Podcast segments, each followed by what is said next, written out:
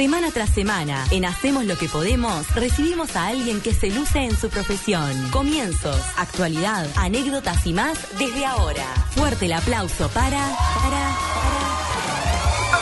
¡Nubel Cisnero! Nubel, buenas tardes. ¿Cómo andas, Nubel? Sí, buenas tardes, ¿qué tal? ¿Cómo están? Gracias por la invitación. Pero me parece que es demasiado, ¿no? Dice que ¿Pero se luce en su profesión Y se luce su profesión, ¿cómo que no? Claro. ¿Cuánto hace que estás eh, dando el tiempo Canal 4? desde el 97. Ah, bastante. Sí. Bastante. ¿Vos sabés que pensé que era menos? No, sí, va bastante. Casi que te diría que a partir del 2004 comencé a salir, pero yo ya estaba trabajando. Ah, O sea, bien. de Ah, bien, Sí, perfecto. sí, sí. Ta, ta. Eso me parecía, que no, me- no me parecía que hacía Claro, claro. tanto tiempo que te veía frente a la cámara. no, eso. no, no, frente a la cámara menos. 23 pero- años. 23 Sí, años. 23. ¿Cómo, cómo ingresaste a Canal 4, Nubel? Bueno, un poco insólito, ¿no? Es decir, eh, en su momento, allá por el 97, Canal 4 quería cambiar la imagen de lo que era el tiempo. Digo, el tiempo en sus, en sus comienzos, el único canal que tenía un meteorólogo era el Canal 12. Torraca. Torraca. Claro. Torraca, yo trabajaba, bueno, trabajaba con él, trabajábamos en meteorología. Este, trabajé muchos años, pero ya, nos- ya, me, había- ya nos habíamos desvinculado. Yo ya no trabajaba más en meteorología. Este, bueno, entonces en Canal 4 y por intermedio de un amigo, es decir, el, el Chopocano, eh, un piloto capaz que ustedes lo han sentido nombrar. No, no lo conozco, sinceramente. Es, eh, es un piloto, trabajó en muchas eh, compañías privadas. Mirá. Este, y bueno, entonces, por intermedio de Cabeza Santo, que también es otro que tiene, una- que tiene era el dueño de la empresa de helicóptero, me dice, mirá, dice, Canal 4 quiere cambiar. Dice, ¿vos te animás? a-?" Y bueno, por animarme, digo, no hay problema. Nunca había trabajado en los medios, no era yo estaba en la Fuerza Aérea en ese momento, es decir, yo en el 97 dejo la me retiro de la Fuerza Aérea y estaba ahí en una etapa de stand-by, diríamos. Este, y bueno, digo, por probar, no tengo inconveniente, una cosa nueva. No nos olvidemos que recién salía Internet, no es como ahora que todos tenemos Mm. eh, las redes, que no había nada de eso, era un poco más Que era muy novedoso y muy extraño algo en, Era- internet. era muy novedoso, muy extraño y muy difícil. Sí. Cuando se bajaba, eh, eh, había que entrar a una casilla de Antel, Exacto, Antel después sí. volvías, aquel pitido famoso Sonido. que tenías si se cortaba la... Sí. Exactamente. Eh, por eso te digo, y era muy difícil. Entonces, eh, estando en la Fuerza Aérea, yo estaba trabajando en el Servicio Meteorológico de la Fuerza Aérea, este, ya estábamos incursionando, nos- la Fuerza Aérea. Fue un poco de los pioneros que trabajó en el tema de Internet en cuanto a meteorología, ¿no? Es decir, hablo en cuanto a la, a A la meteorología. sí. bajar imágenes satelitales, no se olviden que nosotros la Fuerza Aérea eh, cubría los servicios fundamentalmente a la Antártida, había que y son peligrosos, son complicados, son caros y hay que permanecer muchos días en Punta Arenas se complica, le- le- son muchos viáticos, se encarece todo, entonces hay que ir más o menos con un programa bastante justo, entonces el por el intercambio, por la carga de combustible, por todo eso, entonces los pronósticos tenían que ser bastante, es bastante complicado. Y yo siempre comento, para nosotros los meteorólogos en ese momento fundamental comenzaban las imágenes satelitales, las primeras imágenes nos daban una era una ayuda terrible. Y bueno, pero a veces estaba daba- bajar una imagen satelital, a veces eh, podía demorar entre 3 y 5 horas. Entonces eso bajaba y bajaba una casilla de, de, de Antel. Entonces nosotros después teníamos que entrar, si te- se pagaba el servicio, se entraba a Antel, entonces Antel vos te fijaba lo que tenía. Y a veces pasábamos 5 horas pensando que teníamos la imagen y cuando íbamos a ver era una sola, era una línea, no había salido nada, Ah. había habido interferencia. Era ¿Y cómo, y, ahí va, ¿y cómo se trabaja? ¿Y cómo se trabajaba? ¿Y cómo, cómo a la- para poder de- brindar el, el tiempo al otro día? y bueno, había que se- era Porque muy ahora, difícil. como decís vos, ahora es mucho más fácil. Era digo, mucho ¿no? más fácil. Yo trabajé. si Así nosotros- cualquiera. ahora. Digo, no sé. digo, pero claro, después te falta eso, ¿no? Digo, porque nosotros, digo, yo trabajé en Durazno, por ejemplo, trabajaba y no, no había no había medio, es decir, no había. ¿Ustedes se acuerdan del teletipo? Capaz que le digo una cosa de La esa. máquina vieja que. La ¿no? máquina, ¿te acuerdas que esa cintita amarilla que Sí. salía toda picoteada? Sí. Y bueno, te traducía en una hoja, pero a veces el servicio de meteorología no tenía hojas, entonces nosotros había que leer aquello, había que al tacto se leían numeritos que venían diferentes. Sistema braille. Tipo de braille, eso te iba a decir. Entonces de uno ubicaba y sabía los números, entonces lo transcribías vos con datos meteorológicos a una carta, es decir, a un mapa. Era todo manual, no había nada de esto que vemos ahora, Nada que bajamos la imagen, que bajamos LED, este nada tablet, no había nada. Trabajo había nada. artesanal, por así Era bien artesanal. Este, y por ejemplo, digo, también nosotros a veces se cortaba eso, que lo único que teníamos era eso, y había que sintonizar. Ezeiza AE Radio, era una emisora de, de seis- una del Servicio Meteorológico Nacional Argentino, que emitía hora a hora los mensajes. Ellos van leyendo, ponele. Eh, Carrasco nuboso, 13 de temperatura, 12 de, de- de punto rocío, 1013 de presión, viento del este, sudeste, pero aparte era un chorrete Largo. larguísimo. Entonces vos te tardabas eh, una hora en tomar esos datos y después que tenías los datos los tenías que transcribir a la carta para hacer el, el análisis meteorológico. Eh, Impresionante, ¿eh? Y, Era, y ahí nueve- 97 es que vos te retirás. Pero Sí. cuando ¿Y vos iniciaste en qué año? el 97, yo me retiro... Pero iniciaste, digo, eh, la meteorología. Eh, o sea, Ah, no, yo, me, yo en, la, en la Fuerza Aérea hice meteorología. Es decir, Bien. solo todos en la Fuerza Aérea entramos con el afán de ser cuerpo aéreo. ¿no? Es decir, este, son, dos, son cuatro años de la, la Escuela de Meteorología, son dos años que son comunes, que se le llaman, y después los últimos dos años son, este, sos piloto, en estos momentos piloto o navegante. El año que entré yo, yo entré en el 77, eh, estaban las especialidades, especialidad en seguridad terrestre, comunicación electrónica, meteorología, administración. Entonces era como que se filtraba, ¿no? Se hacía el curso de vuelo que se llamaba, se hacía el curso y bueno, y vos, eh, si pasabas determinados requisitos, quedabas en, el- cuerpo aéreo y seguías haciendo el curso de vuelo normal.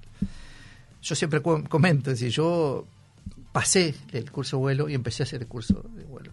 Eh, era no me gustó en su momento capaz ya era el destino no que no iba a ser piloto este porque las horas de vuelo la intrusión de vuelo era sobre el mediodía en aquel momento era un avión Cessna un avión chiquito y, y no me gustó Calienta, además. ¿eh? Calor. era un calor hay que, el curso de vuelo era en verano en enero Mamá. Entonces, era impre- yo qué sé, no me adapté y bueno, está. Entonces me fui y ahí opté por hacer meteorología. Así que más o menos del año 79 puedo decir que estoy haciendo meteorología. Pero vos, eh, antes de, de entrar, ¿no? Y dedicarte, ¿era algo que vos ya desde chico, si se quiere, o más en la juventud, ya en la adolescencia, querías dedicarte a eso? ¿Te veías con...? ¿O fue algo que se fue dando? No, no, se fue dando. Se fue dando. Se fue dando por... Ni ahí. ¿Y por qué crees que te atrapó la meteorología y no te atrapó el ser albañil, el ser arquitecto? ¿Por qué la meteorología? ¿Qué es lo que, lo que te atrapó de la meteorología? Mira, eh, fui albañil también. Ah, te diste tiré al, al pasar, no sabía que decir. Eh, claro, yo me, yo soy de Sarandí, sí. Sí. Aunque me parezca mentira, compañero de Juan Ramón Carrasco. JR. Sí, JR. lo escuché alguna vez. Sí, fuimos compañeros, tuvimos hicimos el liceo juntos con JR. y Este, y bueno, y, y eso, y los pueblos interior, en aquel momento, ahora no sé, porque yo vivo acá en la capital, y en aquel momento no, ya, era muy poco lo que había para hacer. O te ponías de empleado público, que podía ser policía, podía ser con mucha suerte bancario. Digo, y si no, era tarea de campo Exacto. o, o la, o albañilería. construcción, claro, La sí. construcción. No había otra cosa para hacer.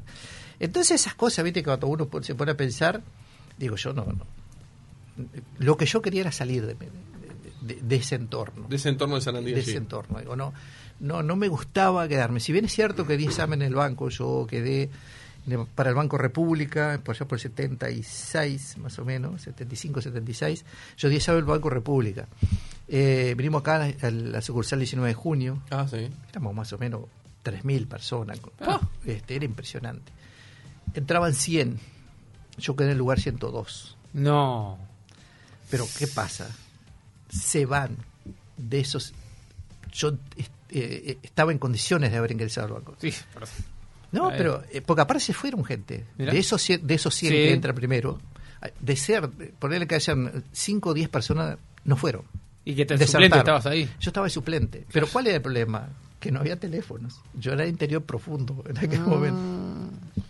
No hubo forma de ubicarme. Ah, claro. Por eso a veces pienso que son cosas del destino. Hoy del día no estarías eh, No estaría. al frente de la pantalla de Canal No 4. estaría, no hubiera sido meteorólogo, no sé cuál hubiera sido mi vida, capaz que sí era, era bancario, no era bancario, pero ¿Y cuando te, te enteraste cuando de esto? Ah, ¿El tiempito? me enteré al tiempito y me ¿Y quería, qué? me quería Sí. suicidar. Sí, sí. Pues la verdad. Digo, Te querés matar. Era el laburo en su momento. Claro. Era el laburo, En porque su aparte era ban- máximo. ser bancario era como ser, no sé qué profesión, un médico, ponerle Sí, ahora. neurocirujano ahora. Exactamente, porque era una, eh, tenía una proyección, era muy buen No sueldo. te mueve ni el loro, además. Aparte, no te mueve ni el loro, te jubilabas ahí. Me colaba ahí. De hecho, compañeros míos que hicieron liceo, digo, hay, hay dos o tres que terminaron de gerente, hay otros que están todavía están de contadores dentro del Banco República. Digo, era una era una tapalita para haber entrado. Pará, ¿y te dice algún compañero de eso? ¿Mejor lo tuyo que lo mío o no? No, digo, siempre. Porque a veces está el otro también. ¿Qué hubiera sido, no? Capaz que te perdías de hacer esto, capaz que te gustaba. Sí, por eso te digo, creo que es un destino. A veces uno puede, sí, te puede gustar más o menos, te puedes enojar, porque en definitiva uno se enoja cuando terminas. Eh, pero Claro. después terminás agradeciendo y dices, bueno, está, por algo no fui, por algo estoy acá donde estoy. Y ahora me, me decías, año 97, ahí este, es cuando vos ingresás a, a los medios, Sí, ingresó a Canal 4. a Canal 4. Pero no delante de cámara. no delante de cámara. Yo hacía los pronósticos, en ese momento eh, estaba Jorge Mederos al, al frente Mm. del informativo de la mañana, eh, con Elsa Lebrero, Esa- con Elsa Lebrero, esa la, la dupla, y Jaime Clara era el productor. ¿Ya? Entonces estuvimos ahí años trabajando con él, este, y bueno, yo hacía el todo, le hacía el pronóstico, un pronóstico era bastante más largo, se hacía gráfico, lo leía, me- lo grababa sobre, el- sobre siete y media y después salía el, el informe. Este, y así tuve tiempo hasta que en un momento un gerente ahí me dice, ¿usted se anima a salir al aire? Y- Y vamos, ¿qué pasa? pero, claro, pero eh, en el momento, ¿te dio chucho o dijiste, vamos de una? Eh, no, dije, vamos de una. ¿Sí? Sí. Me dio chucho siempre salir, porque yo creo Sí. que si uno pierde el chucho de salir es cuando uno ya no... eh, No le interesa. no le interesa y es como que estás eh, no no sí. Liberado a lo, a lo que pase. Que pase siempre lo que pase. mirá que ¿Te tengo acordás del primer día? ¿Eh? ¿Te acordás del primer día que.? sí me acuerdo sí transpiré como nunca en mi vida ¿Sí? sí sí ¿Ya lo sabías de antes o fue en el momento? Porque capaz que te dicen, che, mañana te animás a salir al aire, entonces capaz que no dormís. ese- fue en el momento una cosa Ah, en el de- momento. En el momento. una ¿Qué cosa de decirte ¿Faltó hoy- alguien? ¿Cómo fue? ¿O se cambió la estructura en el momento? cambió la estructura un gerente nuevo dijo está quiero que esto salga al aire quiero cambiar esto este y salí no en su momento salí sin gráfico no sin, sin apoyo de gráfico que te podía dar porque con un gráfico te apoyás y tenés como que otra herramienta para ir hablando pero cuando vos te pones enfrente de cámara y vos tenés que hablar solo eh, es bastante más complicado Cuando dicen que se prende la, la luz roja de la cámara, dice que es terrible. Y sí, y aparte terrible, porque aparte cuando se prende la luz roja, la, a mí me dijeron, cuando se prende la luz roja la cámara vos mirás y hablas. Paradito así quietito, prende la luz roja, empiezo a hablar. Ta. Cada vez que se prendía la luz roja, yo miraba la luz roja y hablaba. Con el La luz tiempo- roja, mira. Sí, pero, pero para lo que yo te cuento una cosa que Qué buenísimo. Sí, pero después con el tiempo, esto pasa, calcularle seis meses, ocho meses, de repente un año, no me acuerdo cuánto fue. Estaba Adriana de Capellano, a la cual le agradezco Ah. eternamente que todavía está en Canadá. Me dice, dice, no, ¿vos por qué salís como mirando hacia arriba? Y le digo, ¿cómo que salgo mirando hacia arriba? Sí, dice, vos cuando salís al aire, dice, la- la- tu mirada no va derecho a la cámara, sino que va más arriba. Y le digo, yo qué sé, le digo, a mí me dijeron que mirara la luz roja. Cada vez que dice, no, dice, la luz roja es lo que te indica que está la cámara. Dice, ¿viste eso que está ahí? Dice, ahí tenés que mirar que eso es la. es- mal que papagueaba la, la, la alarma de los bomberos, si no, mira. Por eso. Es buenísimo. ¿Y qué dijiste ahí? Y le agradecí, pues yo te digo que a Adriana Capellán le agradecí toda la vida. Digo, mira Adriana, gracias a ti. Después se ríe, pregúntenle si algún día tiene oportunidades. Buenísimo, Y van a ver qué, qué es la realidad. Ella fue la que me dijo, dice, no, no, gran. no mires más la luz roja. La luz roja te indica que está la cámara prendida, pero la cámara está más abajo, está ahí en ese cuadrado donde tiene el teleprompter, esa es la cámara. Vos sabés que hay algo que yo cuando te veo en, en el informativo, creo que vos no podés tener las manos sueltas. Vos siempre tenés o una lapicera o te agarrás el dedo. Sí. ¿Es verdad o no? Sí, sí, sí, sí. Pero yo le presto mucha atención a ese tipo de cosas. Es Porque que- es, algo porque que tenés como una inseguridad de moverte. Porque yo te veo tranquilo y siempre con el dedo así. Sí. ¿Es verdad o mentira? Sí, sí, pero o sea, el ¿Pero problema, el- ese problema de las manos, eh, yo quisiera que todos, cada uno hiciera la prueba, se parase frente a un auditorio y se pusiera a hablar. El problema que tenemos todos son las manos. El gesticular. Sí. ¿Por qué te crees que la mayoría de los de los periodistas que salen aire salen con un celular? No, o salen con una tablilla. O salen con una tablilla o salen con un papel. Claro. Claro, entonces yo no salía, no quise salir nunca con papel, porque yo nunca quise que la gente pensara que yo leía. Entonces yo nunca quise salir con un papel. Entonces alguien me dijo, si agarrar una lapicera, algo que te dé, que eh, te da una sensación de seguridad como que vos estás afirmado en eso. Porque, por ejemplo, yo estoy en la mesa sentado, yo nunca salí sentado, en- siempre salí Siempre parado. parado, sí. Entonces, si yo estoy en una mesa sentado, yo puedo hacer esto. Me afirmo.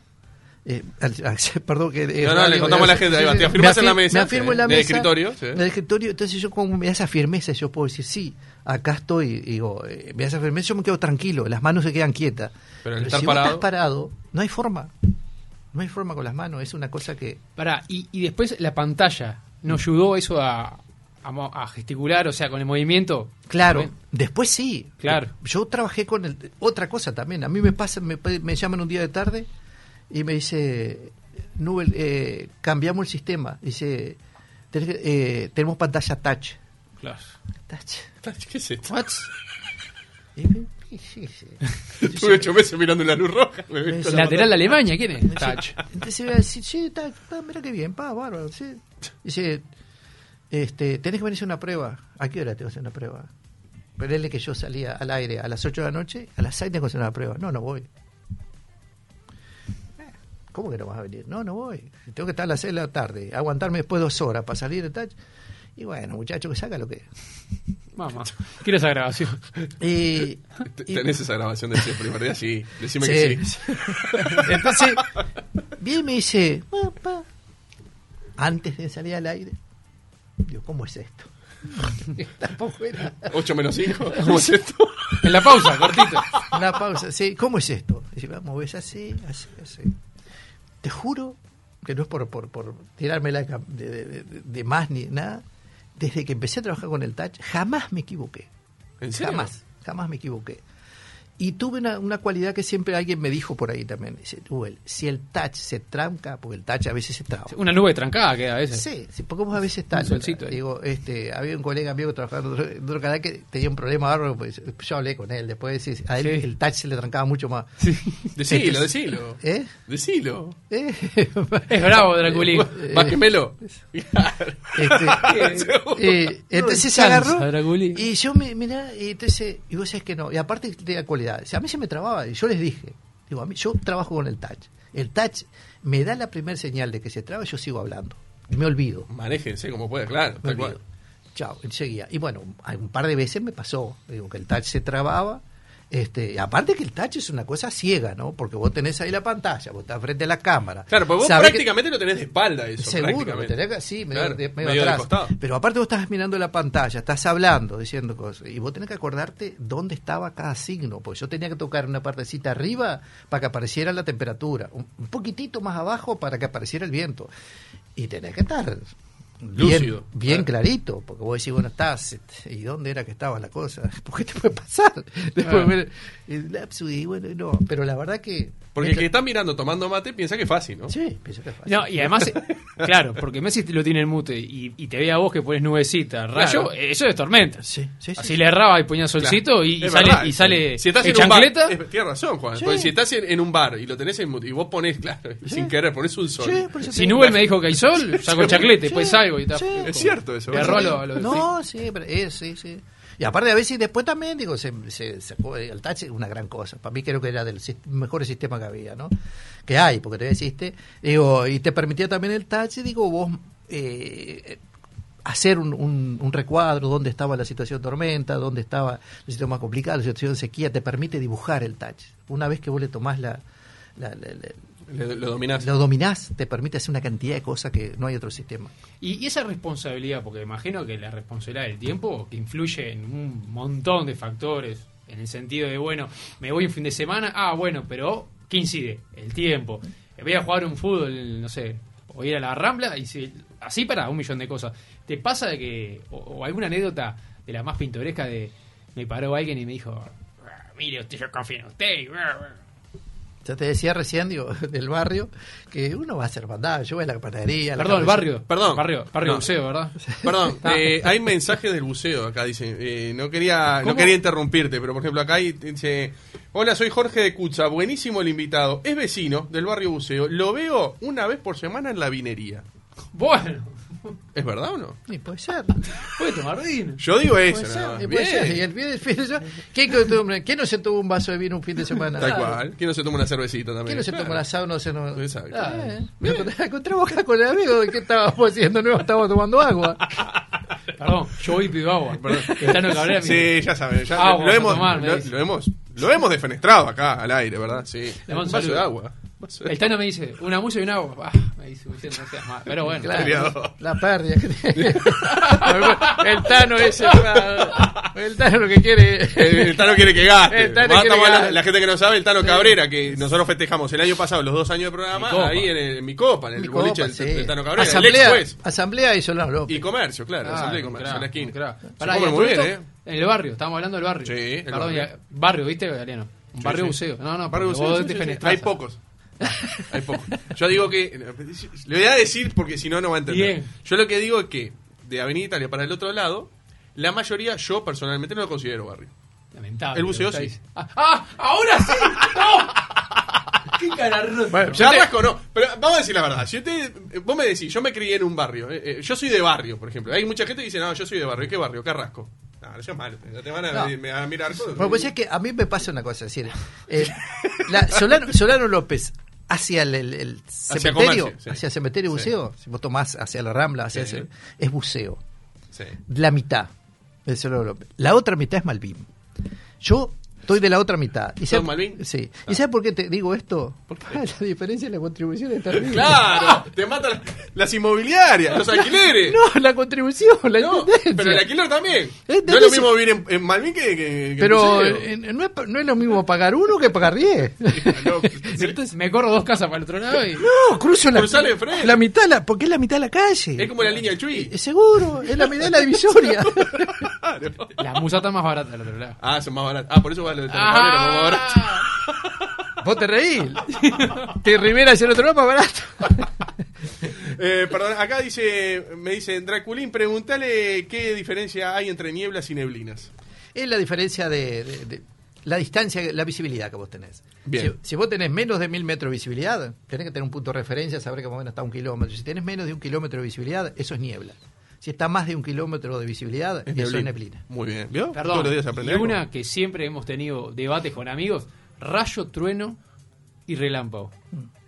No es lo mismo. No, no.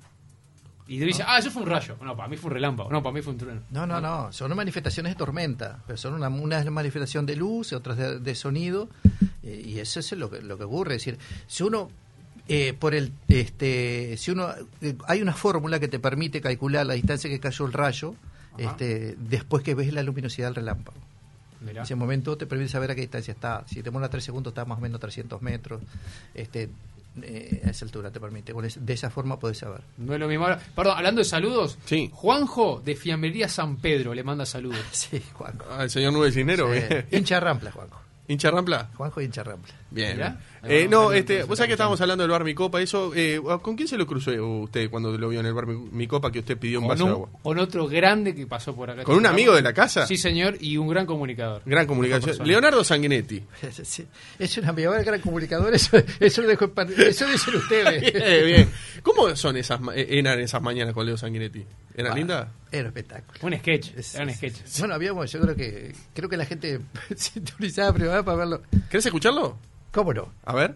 Bueno, la verdad que cuando me piden una anécdota en particular con Nubes Cisneros, eh, se me hace se me hace cuesta arriba el camino. Y me lo hacen cuesta arriba no porque no haya, sino porque hay un montón. Y bucear para encontrar una en particular se me hace bastante difícil. Pero bueno, eh, lo cierto es que tienen todas un denominador común, que se vinculan todas con la mañana y específicamente con el informativo de Canal 4 eh, en ese turno, en la mañana, bien tempranito. Y la otra es que casi todas las anécdotas atentaron contra nuestra fuente laboral y nuestro futuro laboral dentro del canal. Por ejemplo, me acuerdo que en el espacio que implementamos con el viejito, que más que por la gente a la cual le terminó gustando mucho, lo hacíamos por nosotros, para tratar de remar y, sobrellevar el madrugón. Me acuerdo que un jueves, un viernes le prometí al aire que iba a traerle una corvina, iba a pescar el fin de semana y se le iba a traer la semana que viene. Lo que nadie sabía, creo que incluido él y mucho menos las autoridades, eh, por lo cual no teníamos tampoco el aval para hacerlo, es que yo las pesqué, las traje en una bolsa de nylon, traje dos corvinas y las saqué en pleno aire del informativo, lo cual generó un sinfín de evoluciones posteriores eh, dentro del canal, pero bueno, por suerte no pasó a mayores, eh, nos burlábamos uno del otro, bien, pero bien, de la vestimenta, etcétera, etcétera, y después fuera de aire, bueno, le hacíamos bromas a los compañeros, les escondíamos cosas, les atendíamos los celulares, bueno, un sinfín de cosas que, que en realidad eh, era una faceta que la gente de Nubel no conocía, así que yo me siento responsable de su involución, ¿no? Claramente, no me siento responsable de nada bueno. Bueno, hay un montón, espero que él recuerde alguna más, pero bueno, lo cierto es que, salvo el madrugón, esto es lo que más extraño, interactuar con él, divertirme al aire, y lo mejor de todos, muchachos, nos pagaban, sí, sí, sí, nos pagaban por eso a increíble. Les mando un abrazo grande a todos y en especial a ese viejito divino que la vida y el trabajo y el Canal 4 94 me dio la posibilidad de conocer. Vamos arriba.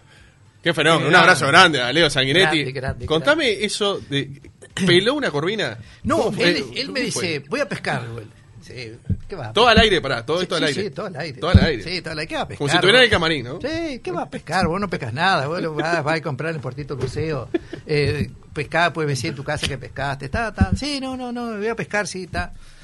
Aparece. Ponele que se fue un viernes, que el lunes aparece con dos corvinas. Saca las corvinas al aire y dice, toma, esto es lo que te prometí. Pero no termina ahí todo. Pará, ¿y ¿tu cara cómo fue? Sí. No, yo no remaba. No. Ah, sí, estaban acostumbrados, bien. Sí, sí, no era, viste, está, sí, no, esto, aparte, a ver, sí, a ver, mirá, sí, tiene el sello de, sí, el, el puertito, eh, sí, el puesto número 3 del puertito de buceo, sí, yo estuve ahí, me dijeron que habías comprado dos. Ahí va. Las dejo en un lugar, la- sí, te las dejo en, la- en- en una heladera, vamos a dar, te, te la dejo en un lugar. Sí, sí, sí, está, déjamela ahí. Y me olvidé ese día que tenía que llevarla porque, está, al otro día voy y le digo, vos, Leo, digo, ¿qué pasa? ¿Qué pasa? No? ¿Cuántas corvinas trajiste vos? Dos. Digo, hay una sola. ¿Te robaron una corvina? No, sí, o sea, robaron, se fue para el agua de nuevo.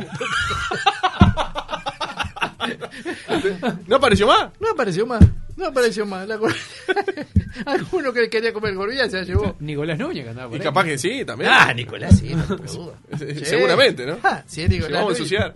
Sí, sí, sí. Me- o- algo, li- algo que vos decís, vos, ¿zafé de esto de casualidad al aire? ¿Algo que te pasó al aire? ¿O dije esto y no tenía que haberlo dicho? ¿Qué- ¿Alguna anécdota de esa tenés? Ah, ¿Te siempre hay, siempre hay anécdotas. Es decir, eh, yo- Pero esa de que decís vos, ¿zafé de, o, o no zafé? No, yo qué sé, hay cosas que zafás, digo, hay cosas que, digo, eh, yo, eh, digo, yo tenía muchas salidas al aire, es decir, yo salía constantemente, yo en la mañana salía cuatro o cinco veces, digo, salía al principio, salía a mitad, entonces yo quedaba con el micrófono, es un peligro. Ah, Yo, claro, el micrófono, el solapero. Ya, entonces está, había un periodista que estaba por salir y digo, bueno, no vamos a mencionar, pero este se habrá, y, y salió al aire, ¿Si habrá qué? Perdón. se habrá, se habrá metido la pata, digo. Oh. Eh, ¿En joda o en serio? Porque eh, no es lo mismo. No, estábamos hablando. Estaba, eh, yo me- eh, tenía mi, la, la oficina donde yo trabajaba y estaban los choferes, al lado estaba la, la oficina, estaban los choferes, y siempre tenés esa relación, ¿viste? Sí. Entonces está, pa, mirá, está por salir fulano, pa, que va a salir ese, si no, al aire, ponchado. ¿Y vos estabas con el micrófono Con el micrófono prendido, sí. oficina? No, s- ¿Y qué pasó? ¿Nadie, nadie- nadie te llamó la atención? ¿Cómo fue eso? No, siempre está, bueno, Y dije, "Bueno, está. son cosas que pasan, ¿no? ¿Qué vamos a hacer, no? Bien, vos sabés que ahora, eh, pensando un poco, se ha perdido un poco eso de que, por ejemplo, vos estabas. Estás vos, estaba Torraca, Vázquez Melo. Ahora Vázquez Melo y Torraca no están más. No están más. Digo, ¿se perdió la figura del meteorólogo en el informativo? Y creo que sí. Creo que se ha perdido. Y se ha perdido, capaz que si ustedes dirán, sí, vos lo decís desde tu punto de vista porque sos meteorólogo, pero es una eh, es, es algo que la, gente lo espera. El, tiempo la gente lo espera. Y es una cosa, y, a veces muchas veces les cuesta les cuesta entender a algunos productores que es diferente el tiempo dicho por un meteorólogo que dicho por cualquiera persona. Yo te He puedo dicho dar a por el presentador de, de- de Exactamente. noticias. Sí, sí, Exactamente. estoy- yo te puedo dar un papel a vos totalmente decir, de acuerdo. mañana va a llover, eh, pero si yo entro y digo, mire, mañana va a llover, las condiciones están dadas para que sea esto, el, el, el- el- el presentador puede interactuar conmigo, puedo preguntarte, y te aseguro que el 85-90% de los televidentes eh, luego te, te va creer más un pronóstico dicho por un meteorólogo que por un... No es que le no va a te lo prestar crean, más, le va, a prestar más, más atención y, y le va a resultar más, más creíble. le va- sí, Totalmente. y se va a identificar mucho más. Y a lo que tú me preguntabas hoy, que me quedó pendiente Eso te iba a decir, la si, pregunta. si- si hubo anécdota o no. Sí, cómo Sí, no va a haber anécdota. eh, ya, yo que sé, siempre pasa algo, siempre viene alguno y te encara así, a partir de uno. Ah, perdón, perdón. es verdad. Porque yo- Es verdad, quedó colgada. Quedó colgada. Entonces viene alguno y te encara y dice, vos fulano, dice, eh, te escuché el sábado pasado, no sé, el, el martes pasado, era el cumpleaños de mi hija, el 15, dijiste que no iba a llover. ¿Y ¿Viste cómo llovió? ¿Dejaste abierto allá arriba? ¿qué? No, no, sí, pero te, entonces digo, sí, tienes razón.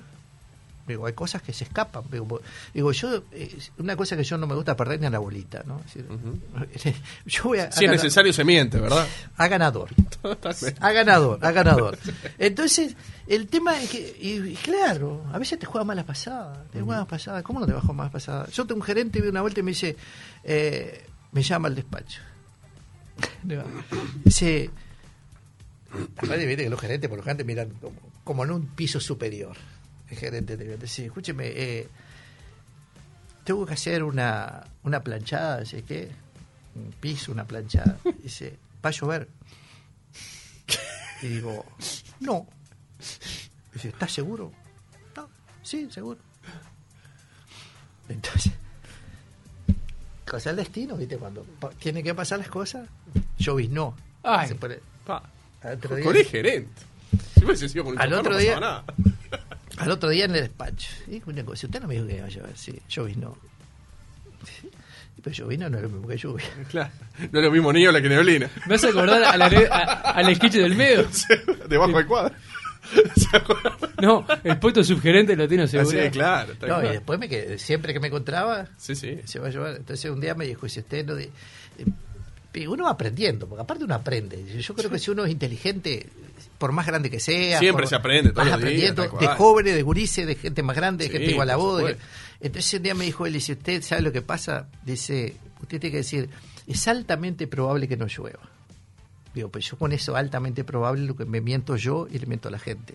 Pues yo venía de, de un ámbito donde nosotros, en, en- en- para los pronósticos, digo, no, no era altamente probable o, o- o puede, puede ser.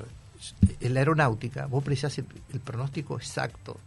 No puedes decirle, puede tener eh, turbulencia eh, saliendo de, de Carrasco. No, tiene o no tiene. ¿no? Eh, ¿Tiene techo bajo o no tiene techo bajo? Techo bajo, así que no te permite bajar. Dice, vos tenés que tener eso, no podés jugar con esa posibilidad de decir, bueno, mire, probablemente usted cuando salga de- de- del aeropuerto puede tener turbulencia porque eso no.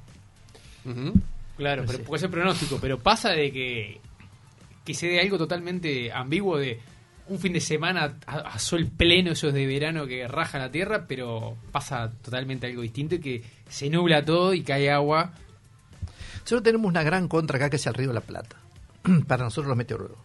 El río de la Plata es una, eh, es una fuente de humedad y es una fuente que activa o desactiva los sistemas que, que circulan en la zona. La circulación general atmosférica en nuestras latitudes es de oeste a este, es decir, los sistemas ingresan por Argentina, te habrás escuchado, y se van por el, por, el, este de nuestro país, ingresan al océano.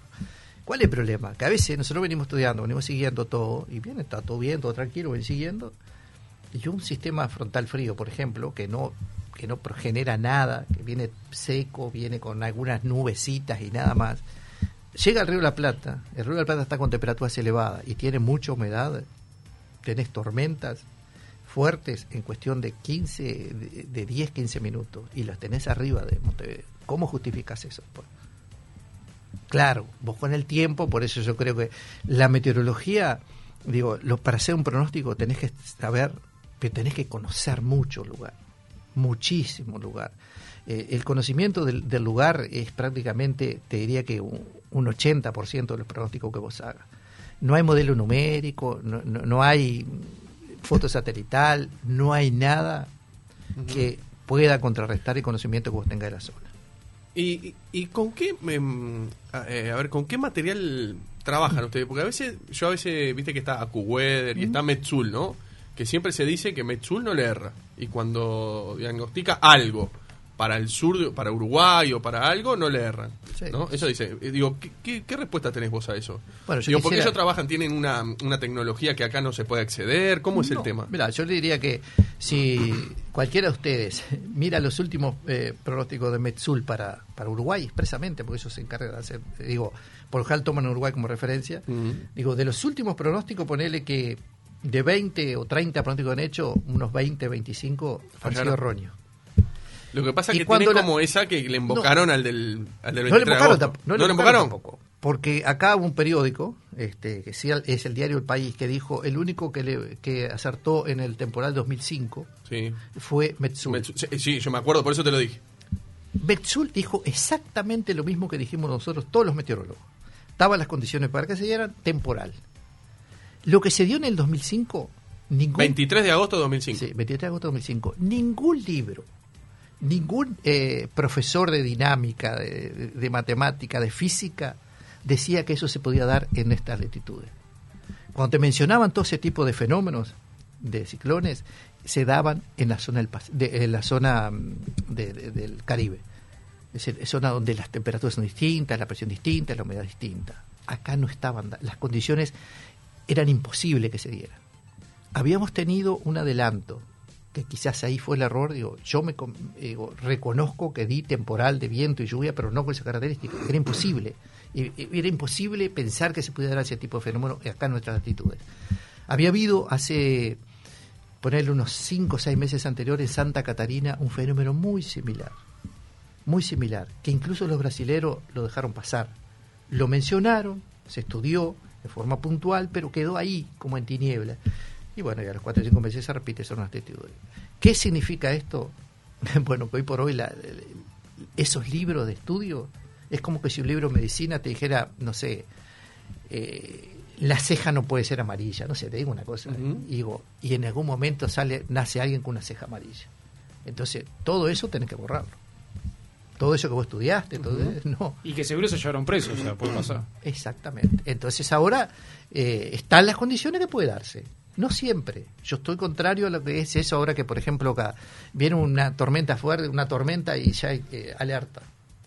Porque vos Sí, porque ahora están abusando de la alerta naranja. Creas como aquella, ¿te acuerdas el cuento del chanchito? De los tres cerditos, aquellos que eh, en broma, en broma, y cuando viene la temporada que les tiran la casa, se quedaron todos. Eh. Una cosa, digo.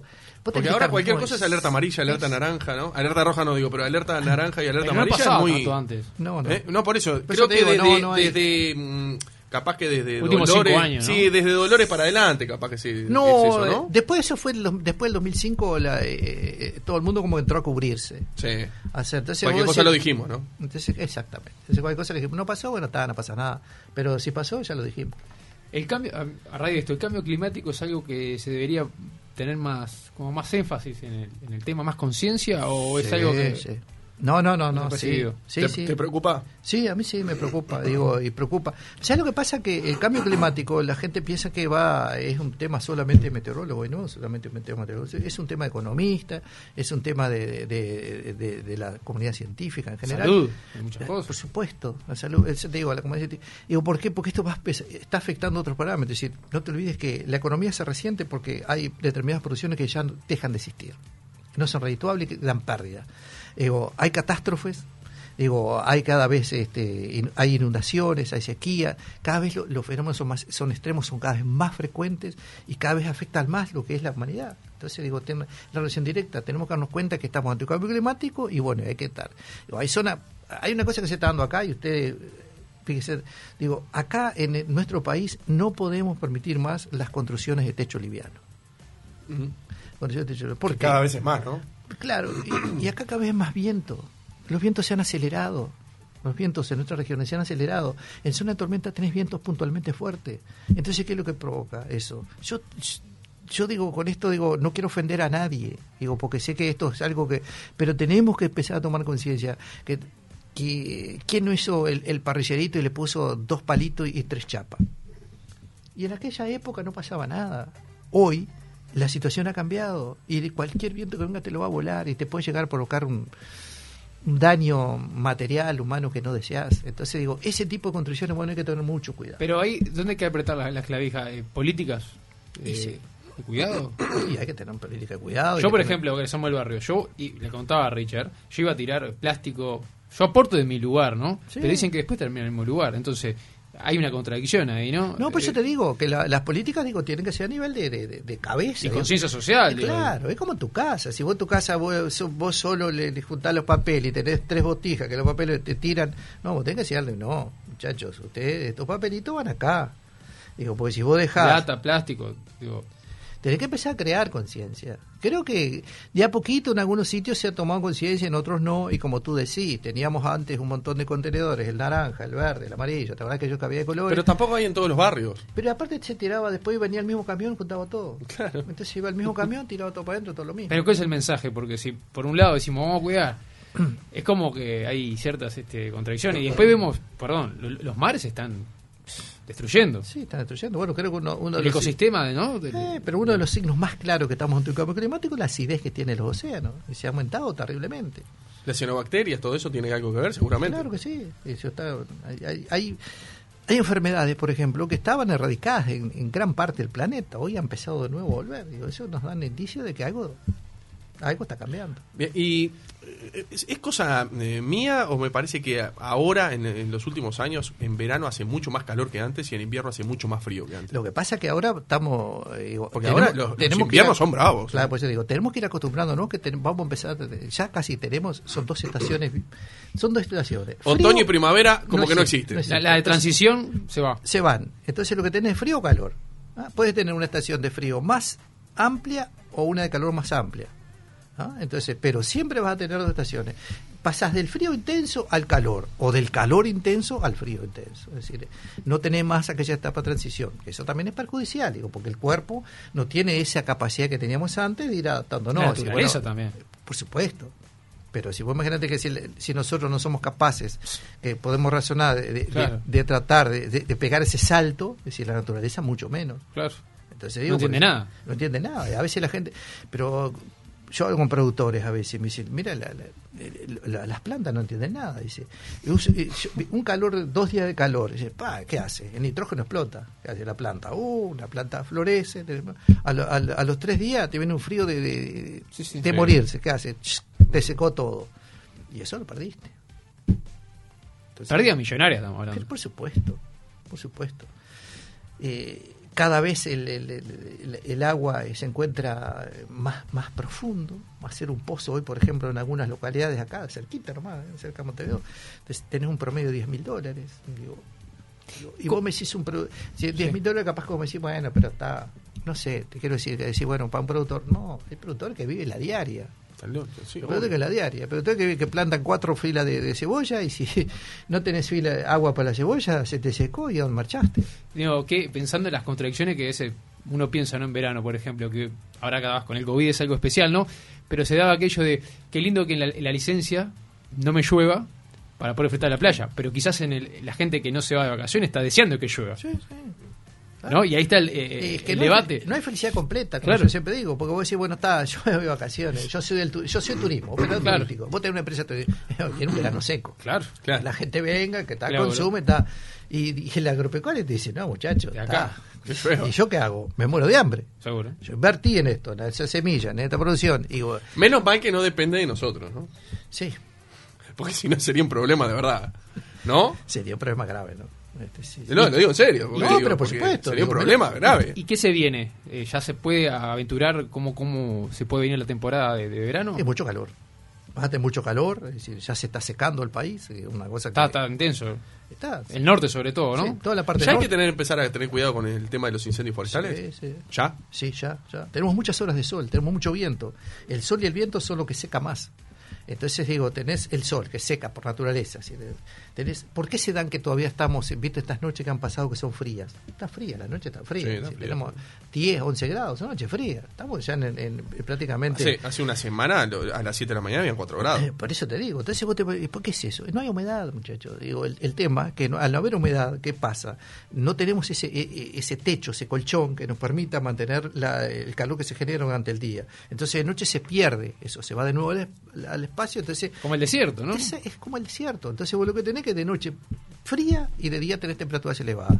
Y eso tampoco lo puede soportar la, la vegetación, por ejemplo, es decir, este, los diferentes cultivos. Si vos tenés temperatura de 4 grados, pasás a 30, el estrés térmico que se genera en, en- en los diferentes cultivos es impresionante y, y no, es- no es soportable. Por lo tanto, ¿qué es lo que tenés que hacer? Ir al invernáculo. Que el invernáculo plata. Y, y- si te invertiste en un invernáculo, el nylon, todo el, todo el soporte que hiciste, te viene un viento fuerte, no tomaste en cuenta determinadas cosas, te lo voló, ¿con qué te recuperas? Bien. Ah. Este, no, me acuerdo de estábamos hablando de Vázquez Melo, que está, bueno, está retirado, está Torraca, que también se jubiló, digo, está- estás vos, digo, ¿hay, ¿hay un buen ambiente entre los meteorólogos? Sí, sí. ¿Sí? Digo, digo, lo que pasa es que todos nosotros trabajamos en el mismo lugar, salimos prácticamente, trabajamos en la Dirección Nacional de Meteorología, hoy el. INUMET, Instituto El Nacional de INUMET, sí. Meteorología. Digo, trabajamos todos ahí, todos nos conocíamos, todos. Este, Pues me acuerdo que hace como unos tres años, este, em, Ramis te tiró, te, te- Ah, te- sí. le largó como de tirabomba por un, por un, por unos vientos que no anunciaste. sí, pero, O que anunciaste y no pasaron, no algo así importa, fue. digo, pero eh, eh, digo, yo pues me encontré con él y con él dice, no, a vos te voy a dar Nobel. Pues. No importa, digo, pero digo, viste, ahí tenés, digo, creo que con Ramis fue el, el- fue la persona que trabajaba, que, por ejemplo, que que yo, en mi caso particular, eh, trabajé menos con Rami, pero igual trabajé dentro del instituto. Los demás Qué sí. personaje. ¿eh? Ah, sí. Está divino, ¿eh? Ah, es, es bárbaro, es bárbaro. es un- es Yo lo, lo- lo- lo he escuchado varias veces. ¿eh? Se pone a cantar. dando- Sabe el todo. meteorólogo. Te- eh, mm, no te vas a ir con las manos vacías de este programa. Igual quedan unos minutitos, quedan unos minutitos. Te vas a ir con la taza Upa. De Hacemos lo que podemos. Mirá, te vas a ir con la taza de. Mirá, Con las caritas. Para, lle- para llevarte para el canal, para, para, el, para el Uh. museo. No sé si desayunás café. ¿Qué desayunás? ¿Desayuno? ¿O merendás, capaz? ¿Qué desayunás? No, por lo general mate, después tomamos algún, algún café, alguna Ahí cosa. digo, Eso para que te lo lleve. Sí, Bien, espectacular. Con esto. Hágale la última, señor Juan Cor. Le- No, o sea que me quedó este, picando ahí. ¿Desde cuándo es que estás alternando con dos canales, con dos programas? Con, eh, Canal con- en con- TNU. en TNU y en Canal 4. Sí. Estoy desde. Valle asumió en el 2000. 2000. Vale, Primero de 2000. marzo del 2000. Desde el 2000. 20 años. 20 años. ¿Mirá? Y ahí que se- es una dinámica buena la, la pusiste o, o te complica. Sí, no, no, es gente fabulosa. Elisa Viñoles me mandó saludos para vos. Ahora me Ah, estoy acordando. Elisa. Sí. Trabajamos años con Elisa. Es una brisa macanuda. Pero es. Son, son este son medios distintos. Digo, si bien es cierto que es televisión. ¿Cambia mucho el, el canal privado al canal público? eh, A la hora de comunicar, a la hora, por más que sea el, el pronóstico del tiempo, ¿te cambia mucho? No, no, no. el- la comunicación es la misma. El, el entorno de ¿El entorno es distinto? Sí, el entorno. Pero este, yo tengo una. Ustedes ya vieron acá. Sí. Yo es una persona que, que no, no tengo inconveniente, tengo, me relaciono por lo general bien con Sí. todo el mundo, pero te das cuenta, digo, que. que ¿Hay divisiones en el público? No, el público no. ¿En el privado? El público es mucho más. Más como te voy a decir, es más como una familia. Hay más corporación, digamos, por decirlo de una manera. Más, más, Más, tipo, unión, más unión. Más unión, más unión. Corporación no, digo, porque corporación. Eh, que se genera una, una cosa de. No, amistad. pero se genera, digo, como, como una. Es como familiar. Es como que, viste, lo que es la familia, que vos decís, bueno, bien. vamos para acá, vamos para allá. Y en el privado no pasa eso. A veces el privado no. Dice, a veces el privado tiene. Más desencuentros. No sé. Ujú. Digo, pero digo, yo no puedo quejarme. ¿eh? Digo, eh, la verdad que yo me llevo muy bien en todos lados, muy bien. Digo, no tengo amenazas. Digo que he trabajado cómodo. En algunos momentos trabajas incómodo también, porque no vamos a decir que todo. Pero es un poco por, por, el- por la dinámica de los trabajos. digo, Tal cual, que- tal cual. digo, al- al Aparte, en, los años no son todos buenos ni son todos malos tampoco. Aparte no te olvides que uno, claro, uno se- permanece, pero lo que son los mandos cambian. Claro. Y uno tiene que adaptarse. Cada gerente que viene viene con diferentes cosas, ¿no? Diferentes eh, visiones de, sobre lo mismo. Entonces, este, ahí a veces, por lo general, y como yo siempre digo, yo siempre digo, el tiempo es una cosa, digo que, que no, que, que es diferente, ¿no? Es decir, este, pero en cambio digo, si vos tenés otra cosa, a veces es un poco más complicado porque el encare que se le quiera dar a cada noticia, ¿no? Claro, tal cual, tal cual. Se nos fue el tiempo. Se No, nos fue el nos tiempo. se nos fue el tiempo. 55 minutos van de las 4 de la tarde. ¿Sabes lo que me tenés que decir? Sí. Me tenés que decir, soy Nubel Cisneros y escucho, hacemos lo que podemos. ¿Podés? ¿Cómo no? Dale. Soy Nubel Cisneros y escucho Hacemos lo que podemos. Ahí va. Número uno. ¿Cómo va a estar este fin de semana próximo? El fin de semana, el sábado arranca medio nublado. Puede haber. Mirá que queda grabado esto. Sí, cómo no. Entre mañana de noche, entre el viernes de noche y el sábado de mañana puede haber alguna lloviznita, muy poca, fundamentalmente en la ¿Puede zona. haber o va a haber o no? No lo ¿Viste? joda, dale a- Recién me dijiste que hay que poner sí o no. No el puede haber. No entres en esa, ¿no? Hay, no, pero te lo defino de, te lo defino de la siguiente manera. Ya se largó.